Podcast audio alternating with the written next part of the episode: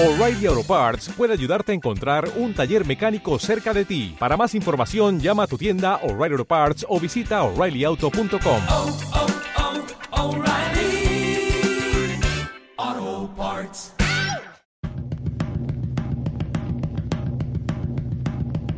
Capítulo 20 con Eduard Barceló. ¿Qué tal? ¿Cómo estás? Te saluda Alex Invernón, creador del canal de YouTube Vicky Trainer.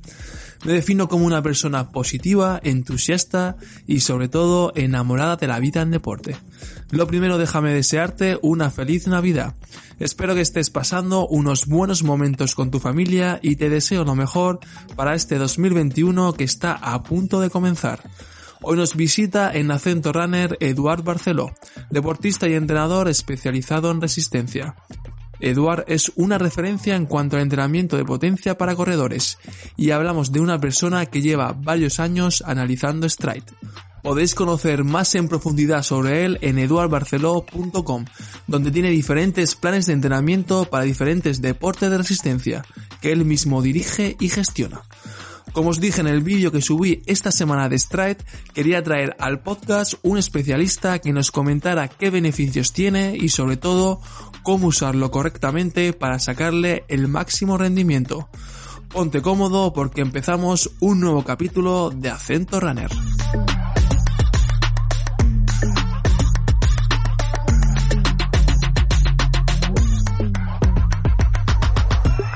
¿Qué tal, Eduard? ¿Cómo estás?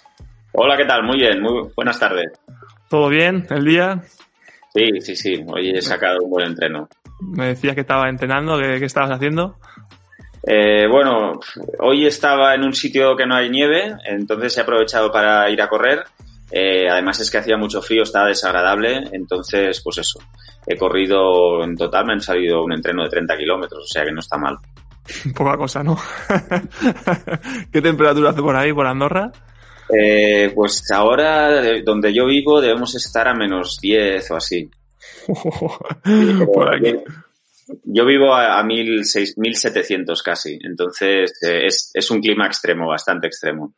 Por aquí por Murcia hacía 6 grados y estábamos ya un poco temblando, así que está la cosa un poco eh, fría últimamente, pero bueno, está bien, después de estas navidades que era un poco con sol, era, era como raro.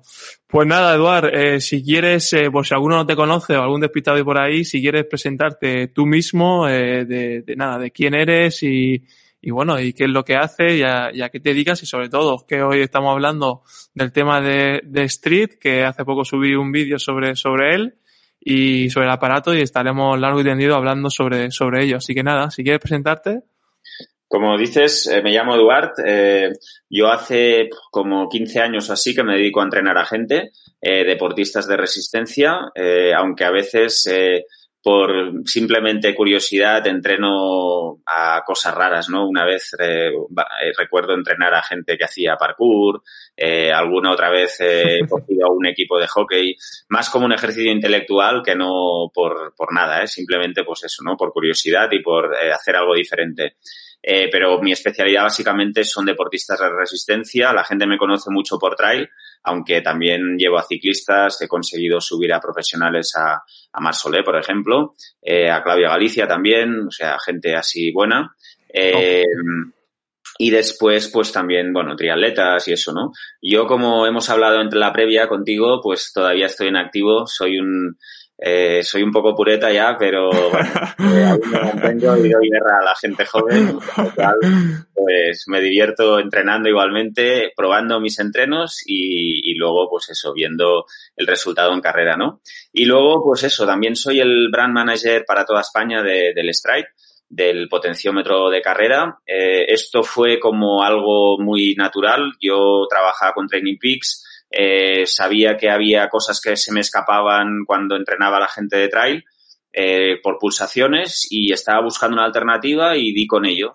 Con lo cual, pues contacté con, con la empresa en Estados Unidos. eh, bueno, me dejaron un dispositivo, empecé a trabajar con él y a partir de allí, pues todo fluyó hacia el momento actual, ¿no? Que estamos eh, pues con una distribuidora intentando pues eh, dar a conocerlo a la gente porque realmente las ventajas que tiene de entrenar con el Stride son, son grandes respecto a la frecuencia cardíaca, ¿no?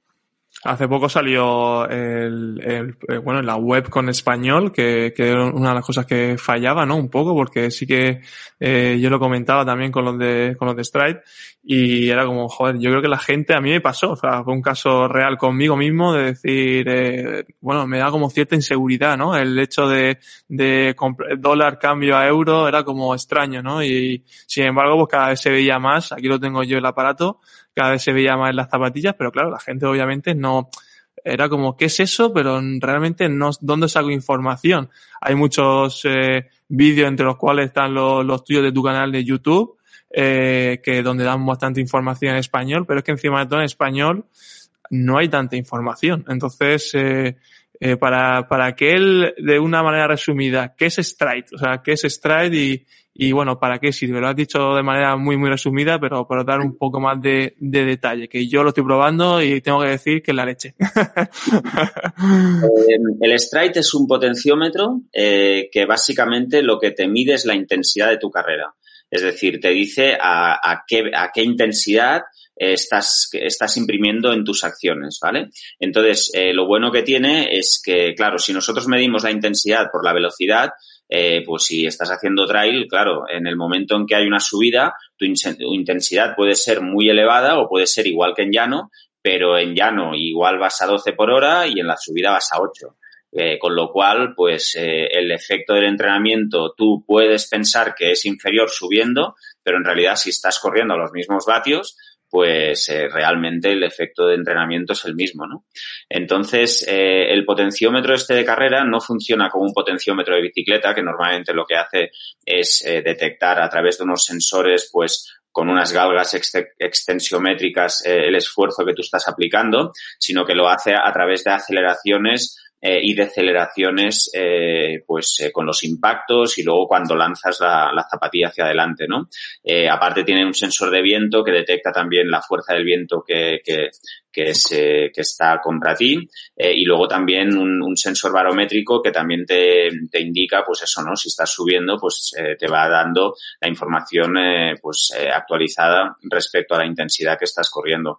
Entonces, claro, la ventaja es que te, te, dice de forma inmediata eh, y ajena a todo tipo de estímulos externos, como si tienes la hipermotivación típica de la competición o de salir con una grupeta que van fuertes o si, si, o si, por ejemplo, esa noche no has dormido demasiado bien o vas con una restricción de carbohidratos y las pulsaciones no te suben mucho, pues igualmente, como vas con los vatios, todo esto es indiferente, ¿no? Con lo cual te permite eh, no solo entrenar correctamente, sino que además eh, saber gestionar muy bien las carreras, ¿no? Sabiendo cuál es tu límite y a partir de, de ese límite conociendo las diferentes zonas de trabajo. Sí, es verdad que, a ver, la gran diferencia, la gente del mundo del ciclismo, para ellos la potencia cada vez está más asimilada, ¿no? Es algo que faltaba en el mundo de, del running.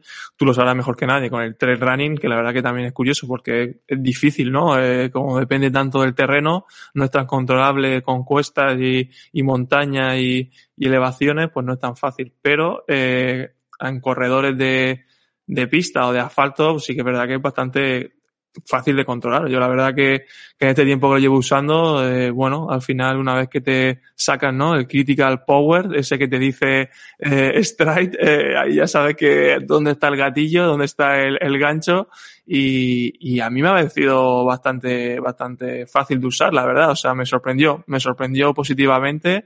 Es verdad que lo que te comentaba antes, que, que faltaba información, pero ahora que lo, que lo he utilizado, yo la verdad que estoy encantado sobre todo por eso, por lo que dices tú, que se controla muy bien el ritmo, eh, bueno, la potencia en este caso, y según tu entrenamiento, entiendo con tu entrenador, pues podéis llegar a un punto de, de, de seguimiento bastante fácil de seguir. Yo creo que mejor que el ritmo, porque lo del ritmo es verdad con el viento afecta mucho, el pulso quizá era lo más cercano, pero la potencia sin duda está innovando mucho. ¿eh?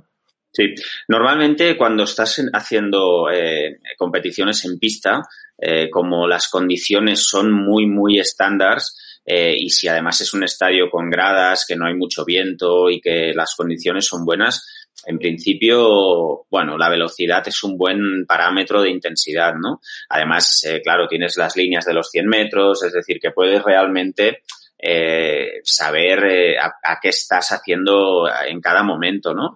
Eh, en el momento en que sales de la pista de atletismo, la cosa se complica, porque ni que sea un 1 o un 2%, eh, ostras, en el ritmo se nota un montón. O sea, tú ves que, ostras, tendría que ir a 3.50 para hacer mi mejor marca personal y estoy aquí forzando y dejándome la vida y voy a 4.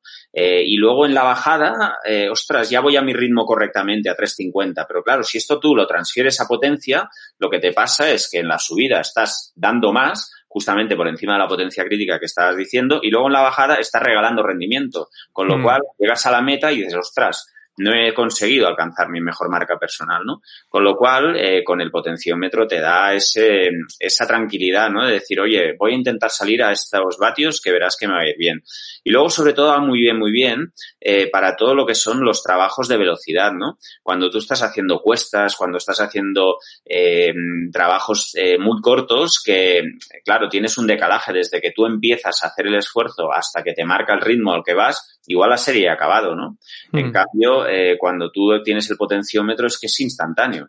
Eh, normalmente yo recomiendo cuando estás haciendo velocidad que te diga la media cada tres segundos, ¿no? Con lo cual en tres segundos ya realmente sabes a qué intensidad estás corriendo y sabes eh, alcanzar pues eso, ¿no? Viendo exactamente el valor de, potencia de, cada serie. Y luego también la ventaja es que, claro, los entrenadores a la hora de prescribir los entrenamientos, tú dices, venga, hay que hacer 10 series. Pero claro, eso en realidad es una arbitrariedad. En teoría uh -huh. tendrías que hacer tantas series como seas capaz de hacer para mantener esa potencia. Y eso es lo que te va a diferenciar realmente de poder dar tu mejor versión o, eh, bueno, quizás regalar rendimiento o incluso estar pasándote con tu entrenamiento. Si igual has hecho ocho cuando, en la zona que tocaba y no, esas dos últimas no te han ido bien, igual te acabas lesionando, ¿no? O al revés, igual has hecho diez y puedes hacer quince. Pues eso es la diferencia que luego te permite mejorar y entrenar con mayor calidad. ¿Qué, ¿Qué, evolución ha tenido, tú que me has dicho que estás con Mark Suler, eh, qué evolución ha tenido del ciclismo? Es decir, porque el ciclismo hace, pues quizá a lo mejor, no sé, 10 años o así no tenía el potenciómetro, yo creo que era por ahí, ¿no? Que no, era tan común. Eh, ¿Cómo se ha, se ha, desarrollado en ello? Es decir, porque yo sé que ahora hablan solo de vatios, eh, difícil encontrarte uno con la, con la banda de, del pulsómetro antigua o, o, cualquier otra. ¿Cómo, ¿Cómo evolucionó para, porque es verdad que el running estamos como unos 10 años retrasados con ellos para ver la evolución que vamos a tener nosotros, para ver un poco el, el futuro. bueno, el primer SRM que salió creo que hace 20 años ya, ¿eh? 20, ¿no? 20 años, sí. Yo recuerdo cuando hice el Ironman en, en, en, en Niza y pues en 2009 eh, que había gente que ya llevaba el Power Tap en el en detrás. El Power Tap, joder, yo también he utilizado. Sí, sí, en, en, el buje, ¿no? La rueda trasera. Con Mar Solé, cuando era junior eh, y cadete, llevaba el Power Tap también. Eh, y realmente... Eh, ¿Cómo, el... ¿Cómo, pesaba, eh, Eduardo? El, el, Power Tap, ¿cómo pesaba? ¿Sabes lo que llevaba eso? Eh? Yo creo que llevaba ahí... ya. Lo que pasa que, claro, eh, normalmente lo que hacíamos con él era, tenía unas ruedas malísimas de aluminio, entrenaba con el Power Tap y luego en carrera iba a ciegas. O sea, iba con lo que daba, con las ruedas buenas de carbono y ya está, ¿no? Pero igualmente eh, lo que te permitía era entrenar con una calidad eh, brutal comparado con la con, con, eh, con, con, la frecuencia cardíaca, ¿no? Eh, de todos modos, ahora en la actualidad eh, los ciclistas eh, igualmente llevan la frecuencia cardíaca, eh, más que nada también para poder controlar eh, el esfuerzo que están haciendo y que no se pasen de la raya, ¿no? Normalmente, esto quizás es un poco técnico, ¿eh? pero normalmente tú cuando estás haciendo un esfuerzo contra el reloj eh, constante, la frecuencia cardíaca va constante, ¿vale? Eh, y luego la potencia debería ir eh, también constante y deberían ser dos líneas paralelas una respecto a la otra. Cuando tú te pasas y estás por encima de la, del gatillo, como decías tú antes, de esa potencia crítica, el problema está en que tú, cuando cae tu rendimiento, eh, la frecuencia cardíaca se sostiene y la línea de abajo, la de la potencia, pierde el paralelismo, ¿no? Entonces, uh -huh. es el único momento en que es bueno eh, poder llevar esa banda de frecuencia cardíaca, porque tú como entrenador puedes monitorizar las dos líneas, las dos gráficas y decir, oye, nos hemos pasado aquí, ¿vale? Entonces es una buena, o sea, no es una mala opción llevar el, la frecuencia cardíaca. Lo que pasa que evidentemente en los entrenamientos, pues eh, en ciclismo es que yo, por ejemplo, ya no entreno a nadie ciclista que no tenga potenciómetro, porque es que la, cali- la calidad que te puedes dar entrenando con el potenciómetro, el problema está en que tú, si dejas de correr, dejas de imprimir intensidad, enseguida te paras porque no hay inercia. En cambio, hay inercia, pero eh, es mínima. Eh, En bicicleta, tú puedes lanzar la bicicleta a 40 por hora a 300 y pico vatios y puedes estar a 40 por hora igualmente haciendo 0 vatios. Con lo cual, eh, eh, normalmente la gente cuando empieza a entrenar con potenciómetro en ciclismo, eh, los primeros entrenamientos llegan a casa con un dolor de patas impresionante. Porque si tú le dices, oye, tienes que hacer tres minutos a tantos vatios, pues son tres minutos. Sí. Son tres minutos. No es eh, subo las pulsaciones eh, durante el primer minuto y luego es muy fácil sostenerlas, pero en realidad los vatios que has hecho al principio sí que son los correctos, pero luego los dos minutos siguientes eh, ya no son los correctos, eh, pese a que tu frecuencia cardíaca sí que se mantenía constante, ¿no? Con lo cual Digamos que no engaña, ¿no? Es un, es un detector que aquí, el detector de mentiras, ¿no? Como, te- te- como, como en Telecinco, ahí te, te dice ahí un poco el, el, no engaña a nadie. Es desesperante además, ¿eh? porque es que Sí. estás forzando ahí la máquina, dejas de dar dos pedalas fuertes y ves que los vatios bajan 100. Dices, "Buah, Pero tú sí lo notas, ¿no? En el sentido eh, corredor eh, versus ciclista, cómo están un poco más avanzados en tanto, bueno, su forma de entrenamiento con, con, con, los, con los corredores de, que utilizan mismo Stride y están un poco como, bueno, yo tenía muchísimos comentarios de, oye, gracias por informarme sobre esto. Eh, también lancé una encuesta en Instagram, ¿conocéis eh, Stride antes? 86% dijo que no. Eh, la verdad que me sorprendió mucho, ¿sabes? Me sorprendió mucho que tanta desinformación o tanto desconocimiento, no lo sé. Yo creo que mm, aquí el idioma es una barrera importante. Eh, entonces, eh, como mira que he insistido, eh, para que hicieran la web en castellano, de, llevo tiempo, eh, meses, eh, por no decir años. Entonces, eh, aquí la gente en el momento en que ves una web en inglés y ¡buah! Y luego también eh, lo que está pasando es que hay muchos dis- dispositivos que están al alcance de la gente y que muchas veces piensas, Buah, una cosa más, un trasto más. Entonces es difícil eh, poder eh, decir, oye, pues este sí que vale la pena. ¿Vale? Entonces nosotros desde, desde la central lo que estamos haciendo es sobre todo intentando que los entrenadores eh, se den cuenta de que es una herramienta valiosa Mm. eh, y que por tanto sean los primeros ellos en prescribirlo eh, a la hora de hacer la compra a sus, a sus clientes, ¿no? Y es la mejor forma. Además es que para una persona particular que no lleva un entrenamiento pautado, aunque la web, aunque la aplicación de Stride ahora tienes entrenamientos allí que puedes seguir, pues eh, tampoco no tiene mucho sentido ir corriendo, ir mirando, pues voy a 300 vatios. En realidad lo que necesitas es, oye, eh, voy a 300 vatios y estoy haciendo este entrenamiento en concreto para mejorar mi umbral de potencia funcional o para hacer, incrementar mi V2 Max para poder correr más rápido un 5K. ¿Vale? Entonces, eh, claro, si no tienes detrás eh, una persona que te haga esto, yo no recomiendo a la gente que se gaste 200 Claro. y pico euros que vale el dispositivo, porque al final te- tanto te da, ¿no? Para salir a correr. Mm. Pero si quieres mejorar y tienes un entrenador detrás que lo sepa utilizar, pues es una buena herramienta. Um, sí, la verdad que sí. O sea, para mí es clave el, el tener esa conexión con el entrenador y básicamente yo creo que es una herramienta de comunicación, ¿no? También como con el entrenador, sobre todo para que él sepa lo que tú haces, tú sabes lo que tú estás haciendo también y al final, el resultado al final, en carrera sí que es verdad que entiendo que es más difícil controlar todo esto porque obviamente hay rivales, hay factores externos, hay también eh, más cosas por ahí que, que afectan, pues yo que sé, puede, sobre todo los rivales, ¿no? Obviamente cada vez puede ser más de que te meten apretón, que, que quieres seguirlo, obviamente, porque al final depende de la posición de cada uno, obviamente, pero yo creo que de cara a la gente de 10K, maratón, media maratón, sí que, sí que es una herramienta muy útil porque al final lo normal es que te quedes medio solo y, y bueno, y tú controlas sobre todo para que no venga el famoso muro, para que puedas terminar eh, contento, ¿no? Porque hay veces que para, no sé, yo creo que viene muy bien para, para eso. Pero bueno, si, si hablamos antes de la, de la critical power, ¿qué, ¿qué es? Si para que la gente no lo sepa qué es y sobre todo cómo, ¿cómo tienen que trabajarlo? Es decir, si a alguien que está, no está escuchando que diga, pues mira, me lo quiero comprar y cómo, cómo trabajar, porque sé que también hay un vídeo por ahí tuyo del FTP, explícanos todo esto de manera muy fácil, que sé que no es tampoco resumida para, que lo entendamos. Es, es, es, relativamente sencillo. ¿eh? Además es que la aplicación que tiene Stride en el móvil eh, es muy intuitiva, funciona muy bien. Eh, más, yo lo que recomiendo, sobre todo a gente que no tiene entrenadores y que les gusta entrenarse a ellos mismos, eh, que además es una opción que encuentro muy interesante, que mucha gente hace eh, y que, bueno, como afición, para no solo ir a las carreras, sino que además eh, generarte tu propio plan de entreno, pues no está nada mal, ¿no? Eh, yo lo que recomiendo es que primero, sobre todo, estén aproximadamente durante unas tres, cuatro semanas haciendo los entrenos que ellos habitualmente hacen, ¿vale? Y que se pongan el stride y que simplemente vaya registrando datos.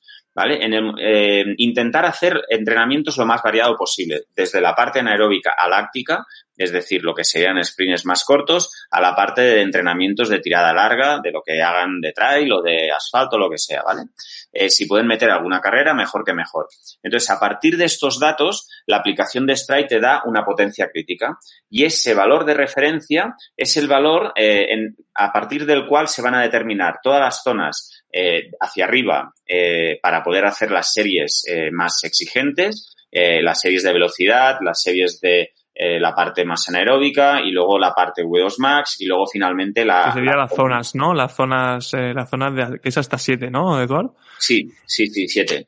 ¿Vale? Y luego por debajo todo lo que serían las zonas más aeróbicas, que en función de la distancia que estés preparando, desde ultras hasta maratones, hasta media maratones o 10K en asfalto o carreras más cortas de, o kilómetro vertical en, en trail, pues ahí estarían eh, las zonas más aeróbicas, ¿no? Entonces, eh, claro, uno eh, pues eh, en la aplicación esta tiene esa potencia crítica, pero además eh, hay, ostras, una cosa muy chula que a mí me, me pone mucho.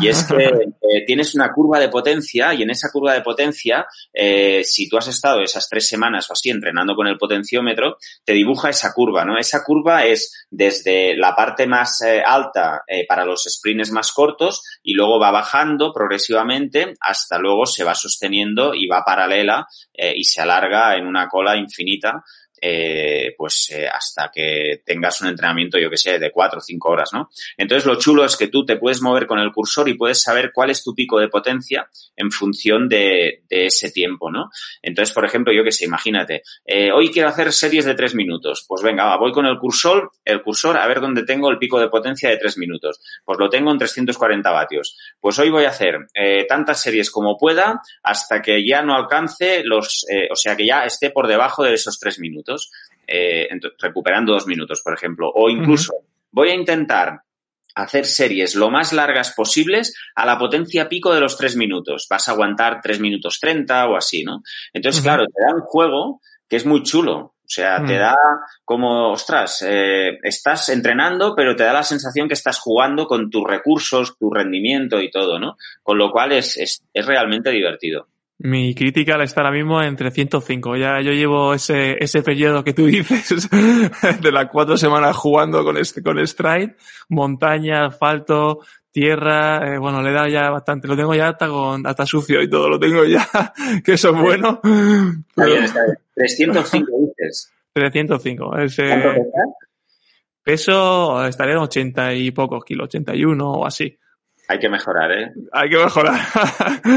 Yo creo que sí, tengo que, tengo que mejorar, sí, sí, pero, pero bueno, es un, es un inicio, ¿no? Me gusta por eso, porque ya, mira, ya, sin embargo, si estuviera con el pulso y no tuviera el, el stride, mm, no sé si tengo que mejorar. O sea, fíjate con, solo con el ritmo sí, joder, joder, voy a ritmo de, de, a lo mejor, no sé, de 5. Pero claro, dar de ritmo de 5, ¿en cuánto tiempo? ¿En cuántos kilómetros? No sé. Ya, mira, ya tengo un entrenador que me está diciendo, necesitas mejorar. Y eso, y eso a mí también me pone, la verdad. O sea que, o sea que en ese aspecto sí que está bastante chulo. Lo que, lo que pasa, eh, a ver, eh, aquí has mezclado dos cosas. Por un lado, eh, está los factores externos del rendimiento, que sería el ritmo, eh, el ritmo y la, y la potencia, ¿vale? O la velocidad eh, y la potencia. Entonces, estos son los factores que realmente te hacen ganar carreras y son los factores externos. Y estos son los comparables eh, con, las, con las otras personas, ¿vale? Y luego estarían los factores internos, que son la frecuencia cardíaca, el consumo de oxígeno y todas estas cosas. Y esto no te hace ganar carreras, ¿vale? Entonces está bien como un factor de control, pero realmente lo que es importante a la hora de mejorar tu rendimiento es lo otro. Entonces te he preguntado el peso, sobre todo porque eh, un factor de rendimiento en el running, en la carrera, sea trail o sea asfalto, es tener eh, un FTP por kilo elevado. ¿Vale? Entonces, eh, hacer eh, 300 o 400 depende mucho del peso. Si es una persona de 80 kilos, ostras, 305, eh, pues bueno, te va a dar para un rendimiento concreto. Si es 305 y pesas 55 kilos, que eres un colibrí, ostras, eh, ahí ya podemos eh, empezar a hacer buenos resultados, ¿sabes? Entonces, eh, al principio quizá es un poco desmoralizante porque, claro, estás viendo eh, gente super crack que tienen 5,8, 6 vatios kilo y dices, ¡guau, Dios mío! Esto sería un Kipchoge, ¿eh? por ejemplo. Y luego tú te miras y la aplicación te haces la división con el peso y dices, joder, pues si yo llego solo a 3, pero ¿qué es esto? no? Entonces, un poco desmoralizante, pero luego eh, al final dices, oye, es normal, o sea, corre mucho más rápido que yo, ¿no? Por tanto, voy a intentar eh, maximizar eh, mis recursos genéticos que mis padres me han dado y, y ya está. La verdad que sí, es, eh, es su, bueno, es un punto de inicio, ¿no? Y a- además ahora que estamos todos en pretemporada, mira, a lo mejor puedo servir de, de ejemplo. ¿Cómo, ¿Cómo se planifica esa, esa temporada? De verdad que esta temporada 2021 que sí que iniciamos es un poco sin muchas carreras, ¿no? A la vista. Eh, pero bueno, sí que parece que se van a concentrar todas como a final de año. ¿Cómo, cómo tú desde un punto de vista de entrenador, eh, con de cara a, a estos corredores eh, que, que están mismo en pretemporada, obviamente, como que le aconsejaría hablando de potencia? Es decir, como eh, eh, primero lo del test, porque sé que no hemos hablado del test de, de la FTP, que lo hemos dejado un poco así pasar por encima. ¿Cómo, cómo le recomiendas que sean los pasos a seguir? A ver, primero, sobre todo, es eh, tener claro la potencia crítica o el FTP, ¿vale? Eh, entonces, esto ya te digo, lo puedes hacer a través de eh, ir acumulando tres semanas, cuatro semanas de Ah, entrenamiento. se pueden hacer con las dos vías, ¿no? O bien acumulando o bien con el test, ¿no? En concreto de... Ah, vale, Sí, vale. Sí, sí, sí. sí. ¿Vale? Eh, es, es la ventaja justamente de la aplicación esta, ¿no? Vale. Eh, o bien haciendo el típico test, que es, eh, es, es duro. Es un test de 20 minutos o de 30. Es que hay varios tipos ¿eh? de test. Yo personalmente eh, a la gente lo que les hago a los de trail, ¿eh? Eh, Sí. pues les hago el típico test de 30 minutos y a fondo y lo que hago es mirar los últimos 20 minutos cuál es la potencia media. A partir de ahí lo multiplico por 0,95 y tengo el FTP. Normalmente suele coincidir bastante con la potencia crítica que te da la aplicación del Strike. Después hay otros test que sería el de 3.9, que es 3 minutos a fondo, descanso 5 minutos, 9 minutos a fondo. Y entonces eh, la media de los dos eh, valores eh, que te da el de 3 y el de 9, igual lo multiplicas por 0,95 y eso es más o menos la potencia crítica.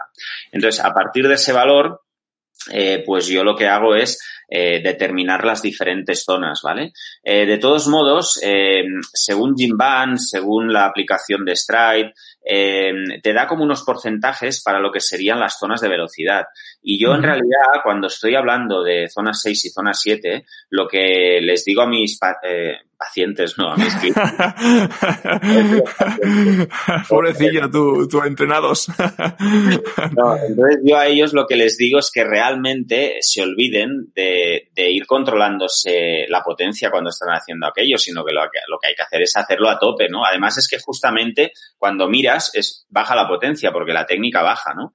Con Claro. lo cual, eh, cuando estás hablando de trabajos de zona 7 y zona 6, lo mejor es directamente hacerlos a grifo, a todo lo que puedas y luego en casa miras la gráfica con las diferentes eh, eh, puntas de potencia y dices, ostras, pues mira, he hecho 10 o he hecho bien 12 o entonces ya a partir de ahí eh, puedes decir, oye, para la semana siguiente intenta hacer tantas intenta hacer dos más o intenta hacer 15 o lo que sea, ¿no? Eh, luego lo que sería los trabajos de zona 5 esto eh, sería el principio de temporada. ¿eh? Yo hago la planificación inversa, que es decir, eh, hago un bloque al principio del año de fuerza, velocidad, eh, gimnasio. Entonces, eh, es la época del año en que, bueno, trabajas de forma más inespecífica eh, y luego ya vas viendo un poco cuándo son eh, las carreras, el calendario y tal. Que y sería luego la de confinamiento, ¿no, Eduard? Sería esa época de que, para que todo el mundo sepa eso que cuando estábamos todo el rato en casa y trabajando la fuerza. esa, esa concreta, ¿no? La velocidad no se podía, pero, pero la de fuerza, ahora mismo que todo el mundo tenemos en nuestra cabeza lo que, lo que es, ¿no? sería Sí. esa, ¿no? Esta. Yo estuve trabajando bastante bien con la gente con la comba.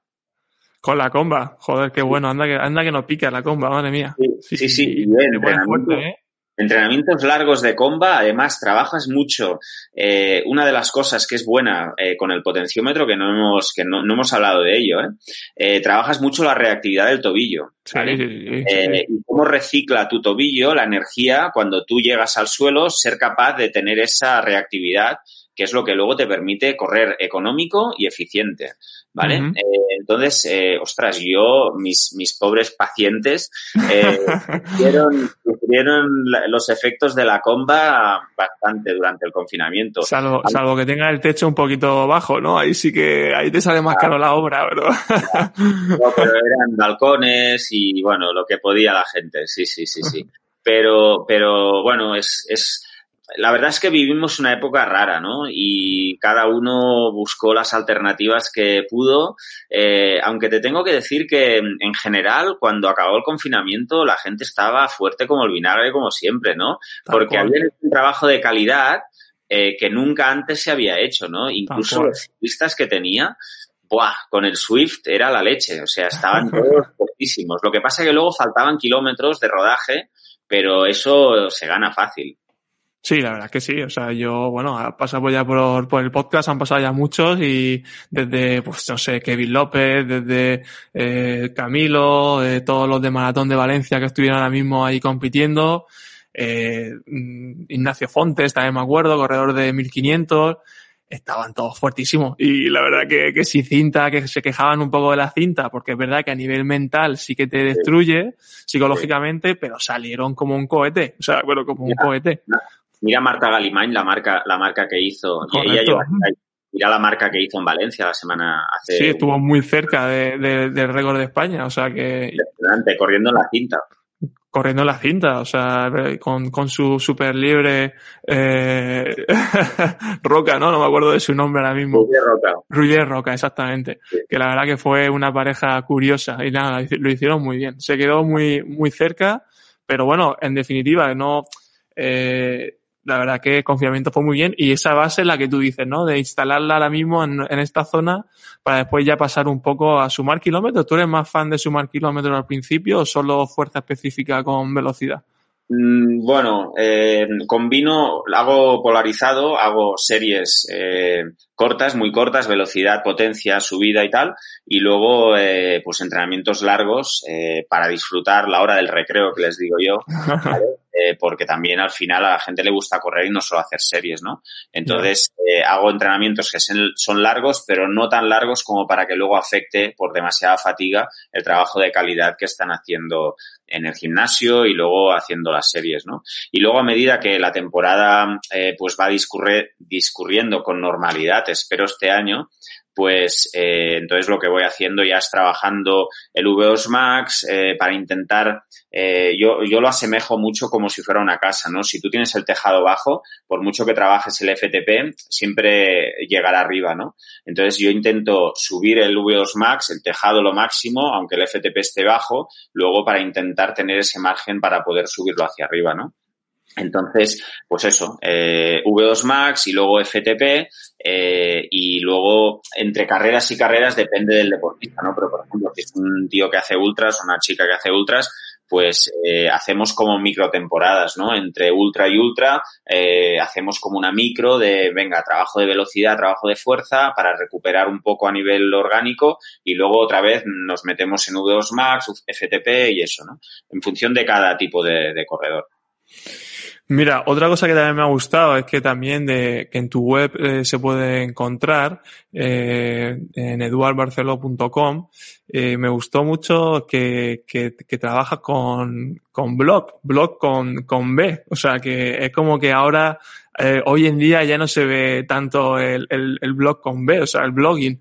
Y, y, eso está muy bien. La verdad que a la gente más eh, que, que, tiene más desconocimiento, pues le viene súper bien. Y yo aconsejo a la gente que, que se vaya por allá y le eche un ojo, porque la verdad que hablas de, de muchos temas y, bueno, me, gustaría que me contara esa experiencia de cómo seguir escribiendo, porque es verdad que ya cada vez la gente ya estamos más con la cámara, rollo YouTube, ahora el blog se escribe con V, eh, de blogging, pero, pero me llamó la atención el blog que yo me acuerdo que hace como, no sé, eso, no sé, te diría a lo mejor cinco años o diez años, no, no sé, no me acuerdo, pero cuando estaba la B blogging, estaba a tope, ya pasó a Instagram, y pasó y tú sigues escribiendo y oye, eso es una de las cosas que me gusta y que la, y que la gente lo puede, lo puede mirar en tu web. Cuéntame esa, cómo, cómo sigues por ahí inspirado. La verdad es que, ya, ya te he dicho al principio, soy un poco pureta, entonces pues, disfruto escribiendo. Eh, además me sirve también como reflexiones, eh, de hecho es lo que dices, ¿no? Hay desde artículos técnicos hasta artículos eh, de reflexión sobre un poco mi, lo que me parece la evolución que está teniendo la, el mundo del deporte, eh, las actitudes de algunos, eh, entonces, eh, negativas y positivas, ¿eh? Claro. Entonces, pues, eh, además es que eh, es algo que siempre me apetece, ¿no? Cuando estoy en casa, que acabo de hacer un buen entreno y eso, en lugar de mirar la tele, pues yo que sé, me he inspirado con algo y me pongo a escribir y cuando fluye fácil, pues es sencillo, ¿no? Eh, además, no sé, es una forma también de poder enseñarles a la gente, pues, eh, quién soy, eh, me conozcan, yo creo que profundamente, más profundamente que no solo una imagen o un vídeo o unas fotos que cuelgas en Instagram, ¿no? Entonces, sí. eh, es como explicar tu filosofía del entrenamiento, del deporte eh, y luego de forma así consecuente casi de vida, ¿no? De, de ostras, cómo lo vive esta persona, pues eh, su trabajo, su pasión eh, y eso, ¿no? La actividad deportiva. Yo me acuerdo que incluso yo seguía a un chico se llamaba Carlos, no me acuerdo el apellido, pero marketing de guerrilla, se llamaba, y él, y él, y él escribía todos los días.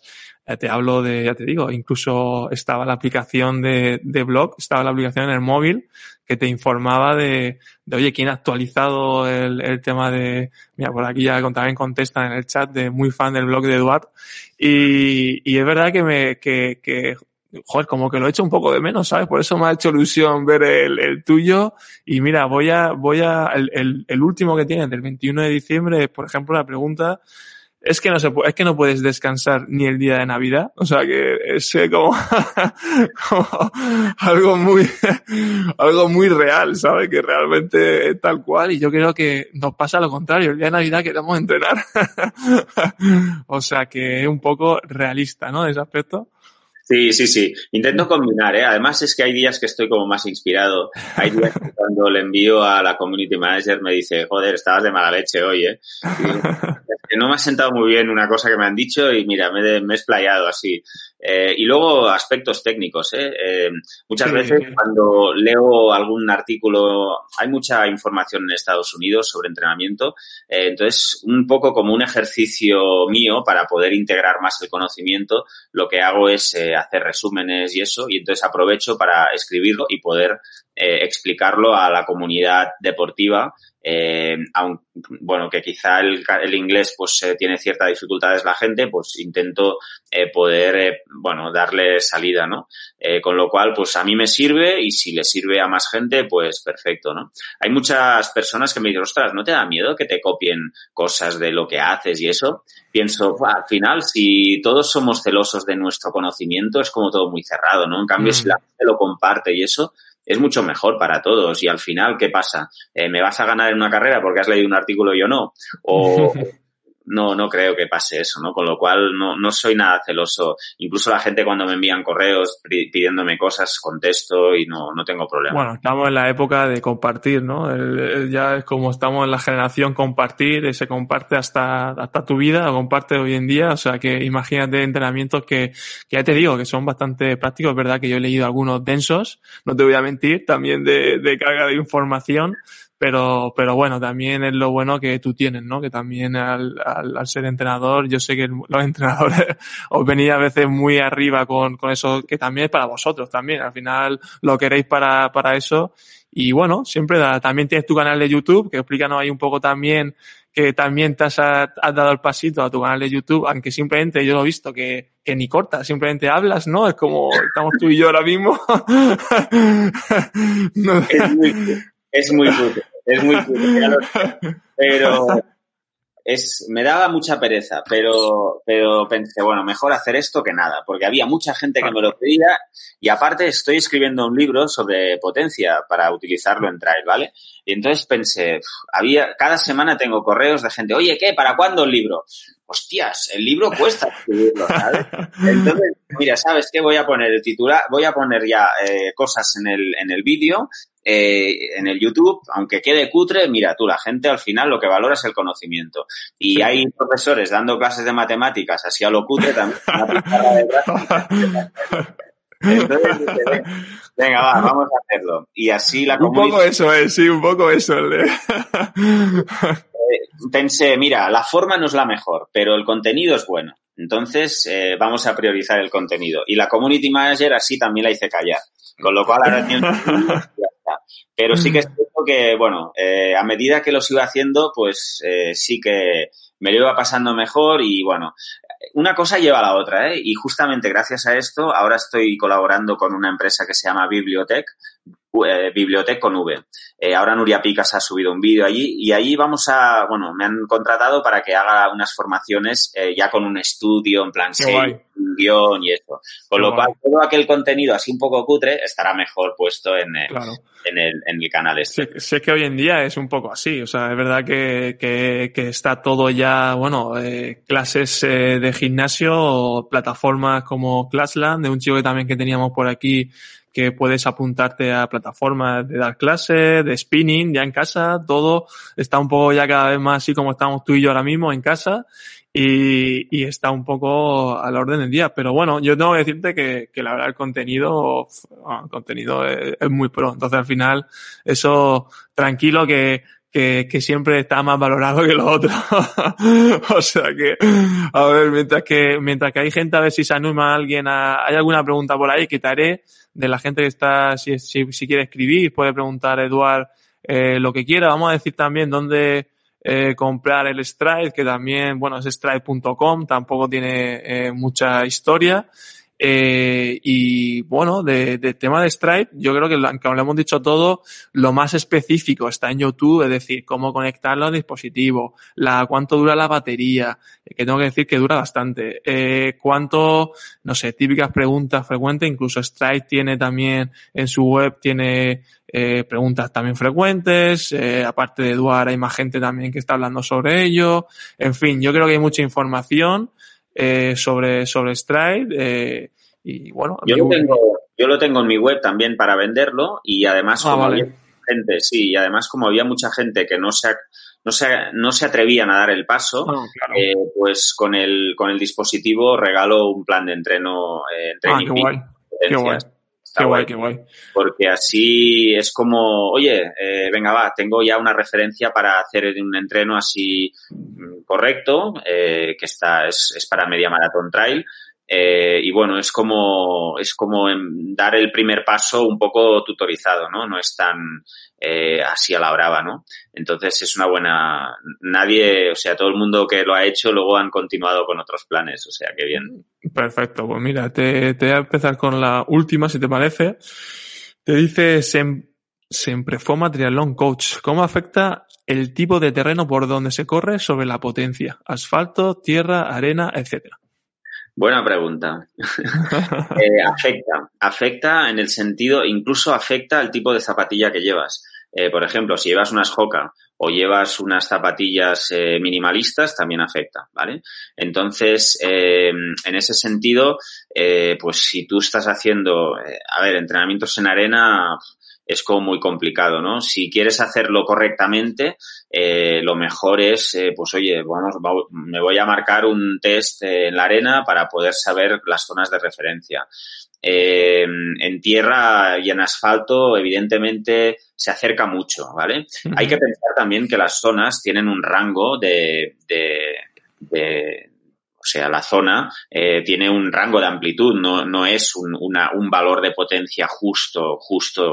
Entonces, eh, cuando te mueves en esos rangos, pues ya más o menos entra en eh, que lo hagas en asfalto o lo hagas en tierra, ¿no? Luego, acerca de esta pregunta, asociado a ello, la típica pregunta también es, oye, ¿cómo afecta el hecho de andar sobre la potencia? Yo normalmente cuando trabajo con gente de trail, eh, si estamos haciendo eh, una, una preparación para una carrera eh, y estamos montando la estrategia de una carrera en la cual va a andar esa persona, lo que hago es buscar las zonas de potencia para andar, es decir, buscar la potencia crítica andando. De este modo, eh, él sabe, pues igual está andando en una subida muy pendiente y va a 200 vatios, que es muy por debajo de la potencia crítica de correr, eh, está por debajo, eh, pero sabe que está yendo a la potencia crítica correcta a, a la hora de andar, ¿no? Y luego, para hacer series, ni que sean en subida muy fuerte, como al fin y al cabo tú estás haciendo series de tres minutos, de cinco minutos, ahí sí que puedes forzar para ir corriendo. Con lo cual, ahí sí que está bien que utilices las zonas de potencia de correr. Pues sí, muy claro, la verdad. Mira, aquí te dicen otra, Yamajo dice, ¿es difícil el paso de entreno por zonas de pulsaciones o ritmos a potencia o se hace de manera fácil? Yo creo que muy fácil, ¿no?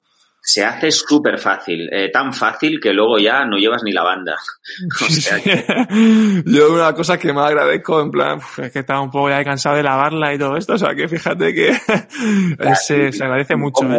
y todo. Pero es Sí. que además eh, el hecho de que tú vayas a, eh, a- que sepas el umbral de potencia funcional, eh, luego cuando tú vas a una carrera, eh, no es lo típico. No sé, muchas veces vas a una carrera y si vas por pulsaciones, dices, ostras, ¿cómo puede ser que entrenando eh, para llegar a 170 tenga que dejarme la vida y aquí ahora estoy hablando con el tío este que estoy corriendo ya el primer kilómetro y esté a 170, ¿vale? Entonces, con la potencia no pasa. Es decir, tú sabes que tienes tu umbral de potencia funcional y sabes exactamente que esa potencia es la que vas a ejecutar en la carrera, en el entreno, donde sea, ¿vale? Entonces, es que es muy fácil, muy fácil hacer el cambio de una cosa a otra, ¿no? O sea que no. Y luego también Sí. eh, de pasar de ritmos a potencia, ¡buah, es la leche. Porque muchas veces tú estás que te viene un repechón de un 1, un 2%, o incluso si haces trail una subida de un 10%, el típico error de la gente que, ostras, voy a forzar para intentar mantener la intensidad. Te las piernas. ¿Vale? En cambio, si tú dices, ostras, que me estoy pasando de 20 vatios, voy a bajar un poco la velocidad. Entonces ahí es donde realmente valoras el hecho de que, ostras, estés corriendo bien por potencia, ¿no? Sí, sí, sí. Yo además yo lo puedo decir que, que te digo, es que es mi caso real, que llevo con él poco tiempo y en ese aspecto, eh, además en el dispositivo yo tengo un Garmin, obviamente tienes que cambiar tus, tus eh, las pantallas, tienes que cambiarlas para añadir la potencia que se puede bajar desde, desde Stride. En, mi caso de Garmin, en la tienda de Garmin, de IQ, y, y claro, eh, lo que dices tú, antes verdad que tenía ritmo ahí como lo más visible o lo más grande dentro de la pantalla y lo he tenido que dejar un poco a la pequeña. Más, yo los kilómetros, como voy por tiempo, eh, los, los he dejado atrás y ahora me estoy centrando ya en la potencia, porque es verdad que es muy fácil mirar y decir, joder, 330 vatios, tranquilo, tranquilo, ¿sabes? En plan de, hoy toca rodaje, tranquilo, tranquilo, que, que queda mucho. Y, y a mí me pareció, me pareció súper, súper fácil, súper fácil, la verdad. Y estaba con un poco de miedo, ¿eh? Steve Paladino es un autor americano y tiene muy pautado eh, qué eh, porcentaje respecto el umbral de potencia funcional eh, puedes correr una maratón, una media maratón, eh, qué porcentaje eh, puedes correr la media maratón de un half o de una maratón después de los 180 de bici, en función también del perfil de corredor que seas, si eres más resistente, menos resistente, si se te da bien el correr, si no se te da bien, si eres una persona con una capacidad de sufrimiento alta, todas estas cosas las tiene en cuenta. Y luego cuando tú sales a entrenar y dices, venga, hoy me toca, yo qué sé, me lo invento, ¿eh?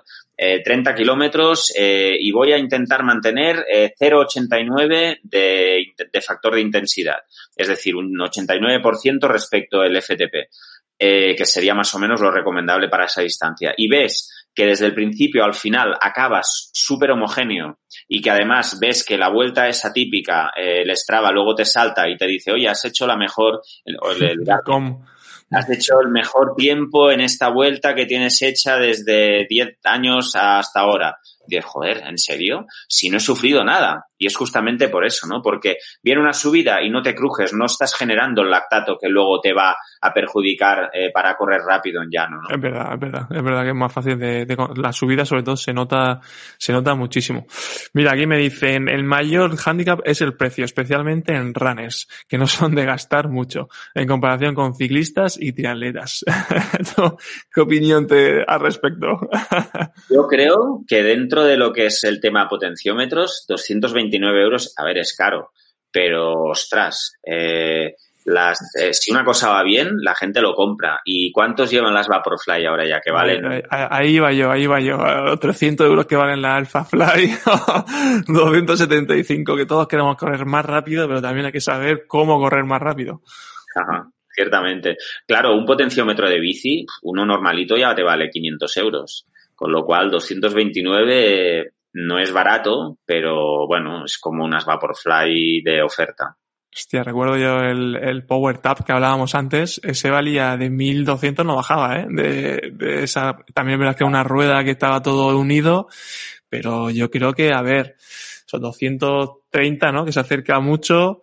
A mí me parece, yo que lo puedo decir por calidad, precio, resultados que te da y utilidad, me parece muy, muy normal. Y tenéis que pensar también que esto debajo, que no se ve, lo ha explicado Eduard antes muy, muy rápido, y abajo o sea, tiene una tecnología en, en ejes, ¿no? Tiene ejes de acelerómetro que has comentado antes. O sea, lo que no vemos de aquí, entiendo que hay una inversión bastante grande. Y también que viene de Estados Unidos, ¿no? Que también eso también, por al final, todo Y suma. luego, y luego lo que es importante, sobre todo, sobre todo, no solo son los sensores, es los algoritmos. Es decir, Claro. eh, cómo se lee esa información que recibe para que sea eh, lo máximo rápida, instantánea, fiable, con un valor de magnitud correcto. Es decir, que eso es lo complicado y eso es lo que ha gastado.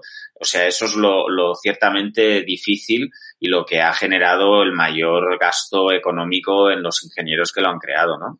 Antes os he hablado de una cosa buena que tiene el Strike eh, y es, lo he apuntado, ¿no? Y es el aspecto técnico. Eh, así como con la bici, bueno, tú puedes ver si tienes el ciclo del pedaleo más redondo o en forma de, de salchicha o todas estas cosas, aquí lo que puedes ver es eh, sobre todo tu técnica de carrera. Puedes ver si, eh, si eres eficiente, si no, si tienes una buena reactividad, el tiempo de contacto con el suelo, si vuelas mucho hacia arriba y no hacia adelante, toda una serie de cosas que, ostras, puedes eh, eh, objetivarlas en, una, en unos datos. Eh, esto te pueden generar, decir, oye, pues mira, tengo que mejorar la reactividad, pues vamos a trabajar la pliometría, vamos a trabajar eh, ejercicios de técnica, vamos a hacer eh, multisaltos, vamos a hacer todo esto y luego vamos a ver otra vez eh, cómo estoy corriendo y, cómo ha mejorado esos valores eh, técnicos, ¿no? Que me está ofreciendo también la aplicación.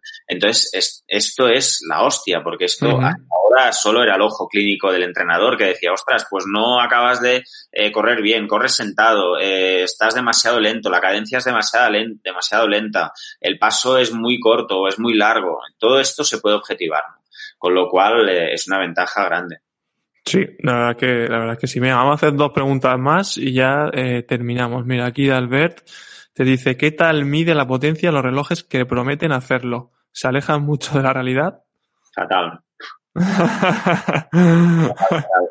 Sí, sí, cierto. Porque, eh, a ver, eh, el de Polar, por ejemplo, es, es o sea, eh, es poco. Tú te, de hecho lo he probado, ¿eh? me he puesto el reloj aquí y me he puesto el, el, el potenciómetro en el pie y no hay color. O sea, eh, no es ni lo suficientemente rápido reaccionando, eh, ni te da un valor fiable, eh, no es, no, los valores que te dan son, van haciendo altibajos, no, Y no bandas, es- ¿no? También hay bandas de bandas de pulsómetro que también te lo miden, creo. Sí, de hecho la de Garmin puedes pedirle que te dé a través de una app que puedes Ujú. el Garmin IcoConnect, también lo hice. Pero claro, hay que pensar que el primer Stride se llamaba Pioneer y es, lo llevabas en la banda del pecho. De aquí de la banda del pecho lo pasaron en una goma que se ponía, o sea, para poderlo enganchar en la goma del pantalón y luego al final eh, dijeron, venga, va, vamos a ponerlo en el pie, ¿no? Finalmente. Y claro, todas estas versiones hace 10 años ya casi, ¿no? Con lo cual, eh, al final, la buena ha sido la, la del pie. Y una pregunta así que se me ocurre a mí ahora mismo, sin fuera de guion y tal. ¿Es muy independiente ponerlo a la izquierda que a la derecha del pie? O sea, ¿es No. muy indiferente o es importante? No, no, no, no, es indiferente. Eso, eso me, me rayaba un poco, ¿eh? Sí, esta pregunta también que hace mucho, mucha gente, y luego eh, hay gente que por eso escogen eh, un dispositivo que se llama Run Scribe, ¿vale? Eh, que se ponen los dos pies, eh, entonces vale el doble. ¿eh? Eh, lo que pasa que en, en realidad al final lo que te mide, o sea, eh, cuando tú estás haciendo ciclismo, es lo que te decía antes, ¿no? Tú estás generando unas inercias, entonces tú puedes hacer que un pie vaya mucho más fuerte que el otro, ¿no? Como si fueras cojo en ciclismo, ¿no? Entonces tú de forma externa no lo ves, pero puede ser que haya muchas diferencias entre la izquierda y la derecha, ¿no? Corriendo, eh, normalmente la gente no va coja, o sea, tú ya ves que estás haciendo un movimiento simétrico, ¿no? Con lo cual sí que puede haber ciertas diferencias en cuanto a reactividad, eh, ciertas diferencias eh, técnicas, pero en realidad, pues si quieres mejorarlo y quieres hilar muy fino, pues oye, sí que puedes ponerlo en un pie o en otro para poder mirar estas cosas, ¿no? Con el componente técnico, pero en cuanto a rendimiento, tanto da. Vale. Y ya la última, mira, la que hablábamos de la placa de carbono. Te dicen, ¿puedes una zapatilla de placa de carbono aumentar la potencia respecto a otras sin placa? Esto, yo es que ¿Está no me he gastado, investigándose o...? ¿Sabes qué pasa? Que yo no me he gastado los 300 euros que vale una zapatilla que carga carbono y no lo he podido probar. Y es una de las cosas que está todavía, se está estudiando, eh, eh, pues eh, exactamente cómo puede modificar la potencia respecto a las otras sin placa. Lo que sí que estoy seguro es que lo que varía, sobre todo, sobre todo, es una cosa que en la app de Stride se llama LSS, que es el Leg Spring Stiffness, que es la fuerza del resorte eh, o, la, o cómo recicla eh, la energía cuando tú impactas con el suelo para el siguiente paso, ¿vale? Entonces, eh, lo que sí que hace la placa de carbono es que ese valor sea más elevado, se acerque más a los valores eh, óptimos, ¿vale? Y luego, muy interesante, eh, justamente, que es uno de los argumentos de venta de las Vaporfly, es que ese, ese, no haya un declive, a medida que haya fatiga, no haya un declive de ese leg spring sti- stiffness eh, a medida que pasan los kilómetros. Yo tengo que decir que sí que lo he probado y que las tengo las dos. Tengo eh, y tengo, eh, bueno, tengo varias ya de, ahora mismo también voy a probar las Adidas, las Adicero Adios Pro y yo he notado un poco la sensación de que, bueno, no, no nota la diferencia, la verdad. O sea, sí que a, a nivel velocidad, ahí sí que el ritmo sí que afecta mucho, en el sentido de que sí que lo voy mirando. Pero a nivel potencia, es que también es un poco iniciación, ¿no? En el sentido de que llevo poco tiempo. Pero no tengo, no hay ni mucha diferencia. La diferencia está obviamente en lo que dices tú, la fatiga, el ritmo, todos los beneficios de la placa de carbono, pero extraer aquí te ayuda igual que las, las normales, o sea que tampoco te hace, entiendo que hay factores detrás de todo eso que yo no consigo ver, que obviamente es lo que acabas de comentar, pero vamos, eh, eh, yo, Yo estoy, creo- encan- yo estoy creo que- encantado. De forma intuitiva, yo creo que por la misma potencia seguramente puedes eh, ir más rápido o generar menos fatiga.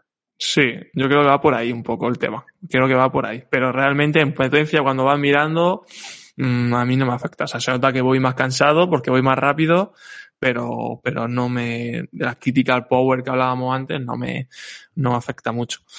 Ah, bueno, pues nada, Eduard, pues eh, yo creo que está bastante bien. Eh, seguramente Eh, muchos de vosotros le podéis eh, preguntar dudas, entiendo que por Instagram y por, y por la web, seguro que tendrá alguna pregunta, o si no por YouTube, como dijo él, las preguntas generales, iros a YouTube para que no me preguntéis uno a uno qué significa Stride. Y, y nada, y, y, nada, darte las gracias, la verdad que ha sido muy formativo y, y nada, un placer haberte tenido por aquí. Gracias a vosotros, igualmente ha sido divertido y un placer. bueno, un abrazo. Adiós. Adiós.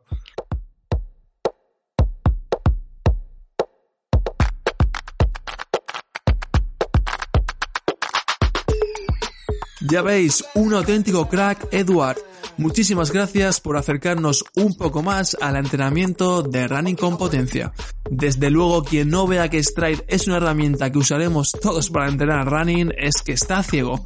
Tiene enormes beneficios tanto para el deportista como el entrenador y esto al final se valora mucho. Darte las gracias, Eduard, por explicarnos todo tan fácil y da por hecho que seguiré viendo tus posts en el blog con B. Os animo a seguir a Eduard en Instagram en arroba barceloeduard y su página web eduardbarceló.com, donde incluso podéis comprar el dispositivo Stride. Tenéis planes de entrenamiento que están muy bien y puede ser que incluso me anime yo con alguno de media maratón.